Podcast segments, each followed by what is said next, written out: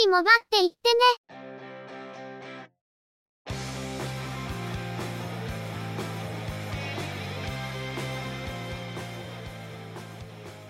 この番組は、モバイル通信に関する技術や業界の動向についてのニュース、IT ガジェットについての情報などの話題を中心にご紹介しています。この番組内でのおしゃべりは、すべて合成音声でお送りしております。多少お聞き苦しい箇所もあるかと思いますが、あしからずご容赦ください。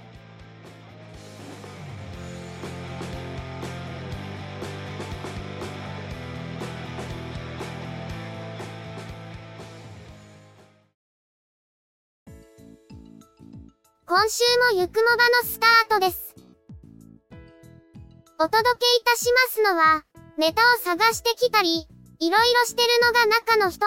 またの名をハイマウント。そしてお話をするのは、佐藤ささらと、鈴木つづみと、嫌です。ゆくもば、第392回です。中の人の仕事のスケジュールと体調面を理由に、急遽2週間お休みをいただきました。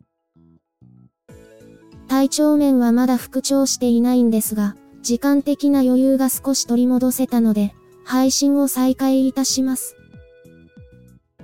休んでいた間、ニュースのチェックもあまりできていなかったので、今回は3週間分のニュースからピックアップしてみました。今回も前回同様、ニュース拡大でお送りいたします。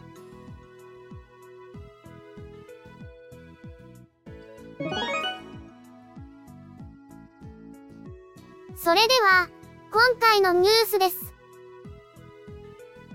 EU と欧州議会は、2021年9月に欧州委員会が提案していた、携帯電話の共通の充電器の導入について、暫定的な政治合意に達したことを明らかにしました。共通規格として、あらゆる電子機器に USB Type-C 充電ポートの搭載が義務付けられることになるとのことです。これによりユーザーの利便性向上を図るとともに、電子機器の廃棄物を年間1000トン減らす効果が期待されているとのこと。また製品の購入と、充電器の購入を切り分けることも目指し、不要な充電器の購入が年間2億5000万ユーロ節約されることに貢献するとのこと。USB Type-C に共通化されることで、すべての機器が同じ充電器を使用できるようになり、合わせて機器側には、充電器が付属しているかどうか示すピクトグラム、充電性能を示すラベルを含むことになっているとのことです。対象となる機器は携帯電話、スマートフォン、タブレット、電子書籍端末、デジタルカメラ、家庭用ゲーム機、ヘッドホン、イヤホン、ワイヤレスマウス、キーボードなどで、新規則への移行には移行期間が設けられ、2024年にはほとんどの機器が適用されるとのこと。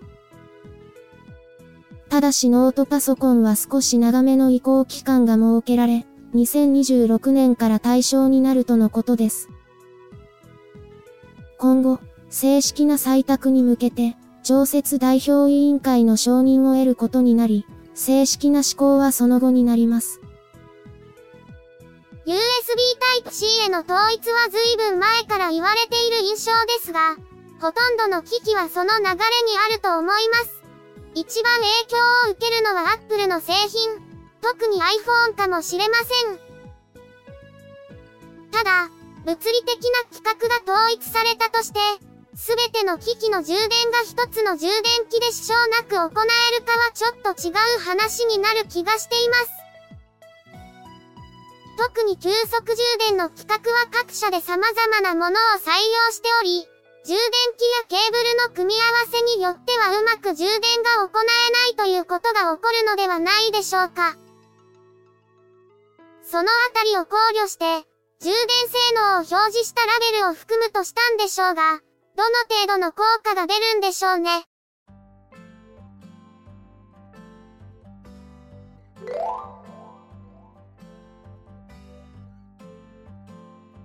日本通信は、NTT ドコモの音声通信網と日本通信の音声通信網の相互接続を申し入れたことを発表しました。同社によると、データ通信網の相互接続については、2007年の総務大臣裁定によって実現していますが、音声通話網との接続は、携帯電話番号に関する規制の問題により実現できていません。しかし、昨年12月に総務省情報通信審議会で、MVNO に対して携帯電話番号を付与する方針が示されています。携帯電話番号が直接 MVNO に付与されることで、これまでやりたくてもできなかった様々なサービスを開発し、提供する自由が得られる、というのが日本通信の主張で、携帯電話の基地局以外の機能をすべて保有することで、MNO と同一のサービス提供能力を持つ、ネオキャリアを目指すとしています。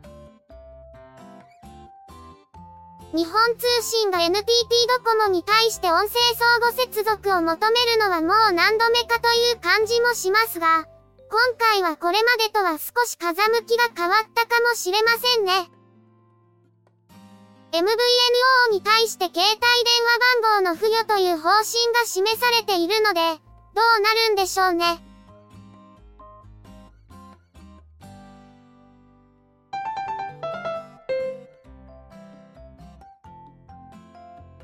ソフトバンクの iPhone 向け保証サービス、安心保証パック、With Apple Care サービスにおいて、iPhone 12シリーズの一部ユーザーが端末の配送交換を申し込めなくなっているとのことです。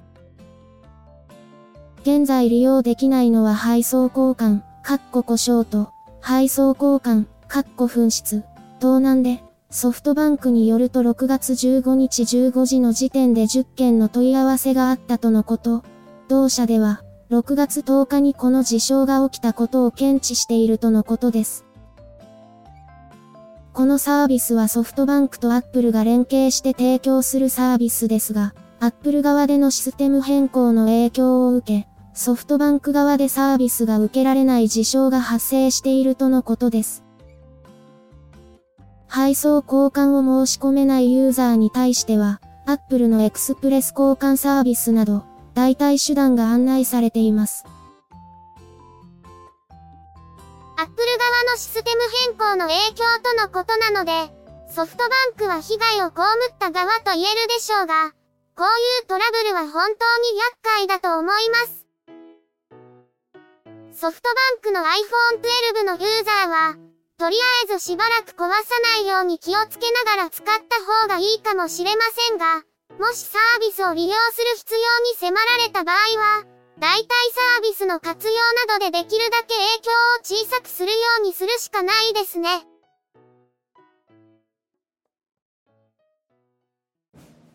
AFV、艦船、航空機、自動車などのスケールモデルが好きだけど、制作テクニックなどの情報交換に困っている方はいませんか？そんな方はぜひご連絡ください。SMBF はそんな皆様とのコミュニケーションを目指している模型サークルです。スケールモデルビルダーズ福岡は福岡市を中心に活動中。サークルメンバー募集中。イベントはメンバー以外の方もどうぞ。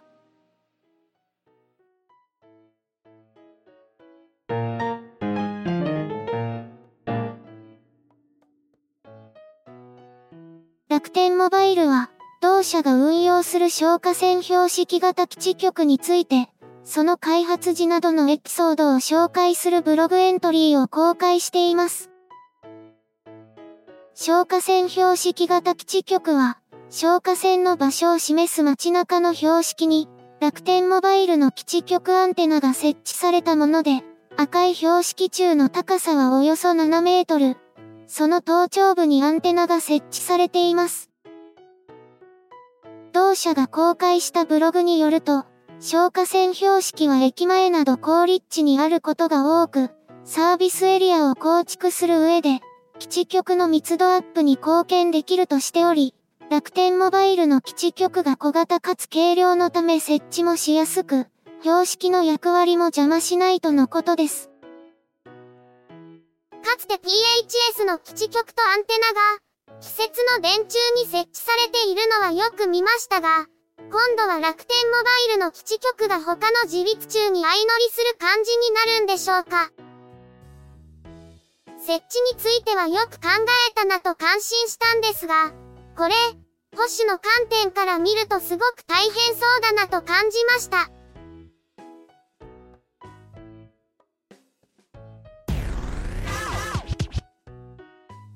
LINEPay は、キャッシュレス決済サービスの LINEPay において、マイナポイントの新規受付とポイント付与を終了することを明らかにしました。マイナポイントの新規受付は6月24日に終了。ポイント付与は9月30日23時59分に終了するとのことです。LINEPay を登録していて9月30日の終了時点で上限の5000ポイントに到達していないユーザーは、他の決済事業者に切り替えることで残りを獲得できるとのことですが、他の決済事業者への切り替えには、2ヶ月程度時間がかかる可能性があるとのこと。決済事業者の切り替え方法については、対象者に10月以降案内されるとのことです。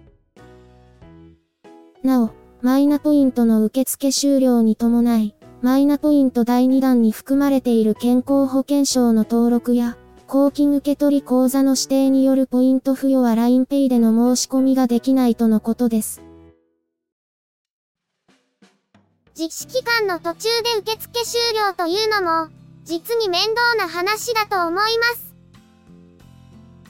対象となる事業者は実施期間中の停止はしないとか、条件の制約を取った上で実施事業者に登録してほしいなと思うところです。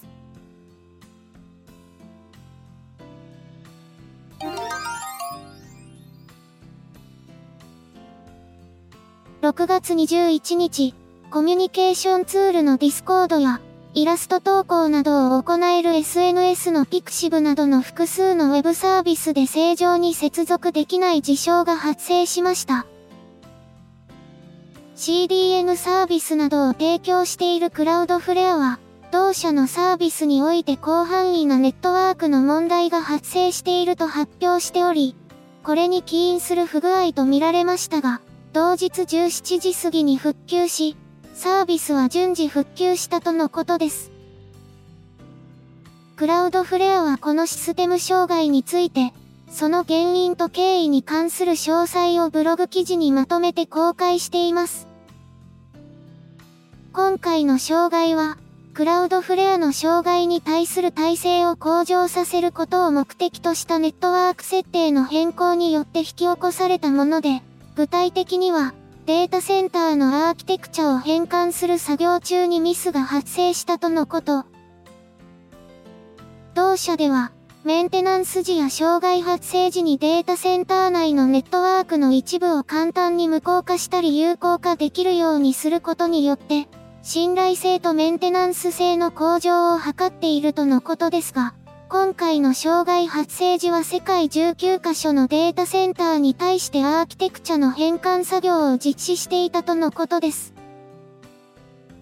この作業で経路制御プロトコルのポリシーが変更されたことで、正常にインターネットへ到達できる経路制御に支障が出たようですが、正常に処理できた HTTP リクエストが半分程度まで減少し、復旧までの1時間程度、クラウドフレアを利用しているサービスで接続に不具合が生じたようです。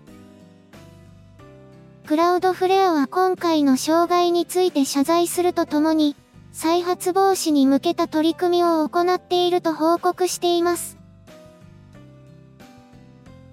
ニュースを大筋でまとめると分かりにくい部分があるので補足すると、データセンターのアーキテクチャ変換を行った際、データセンター間の経路制御に関するプロトコルの設定を誤っており、データセンターが切り離されてしまうような事象に至ってしまったようです。復旧作業にかなり手こずったようですが、あるネットワークエンジニアが元に戻した設定を、別のエンジニアが気づかずさらに元に戻す作業をして、障害状態に復帰してしまう、という事象が散発したことが理由であるとのこと。何年か前に、Google が設定ミスで大規模障害を起こしたことがありますが、その時も今回と似たような理由を説明していましたね。クラウドフレアは以前、データセンターのタッチケーブルを抜いてしまって大規模障害を起こしたことがあって、その時は重要回線が同じタッチ板に集中してたとか、ケーブルに行き先表示をしていなかったとか、結構お粗末な話が明らかになっていたりしますが、今回の戻した設定をまた障害状態に書き戻すというのも、これに負けていないと感じます。今回の対策の一つとして、ロールバックの自動化の改善などに取り組むそうなので、同じような障害がまた起こらないことを祈りましょう。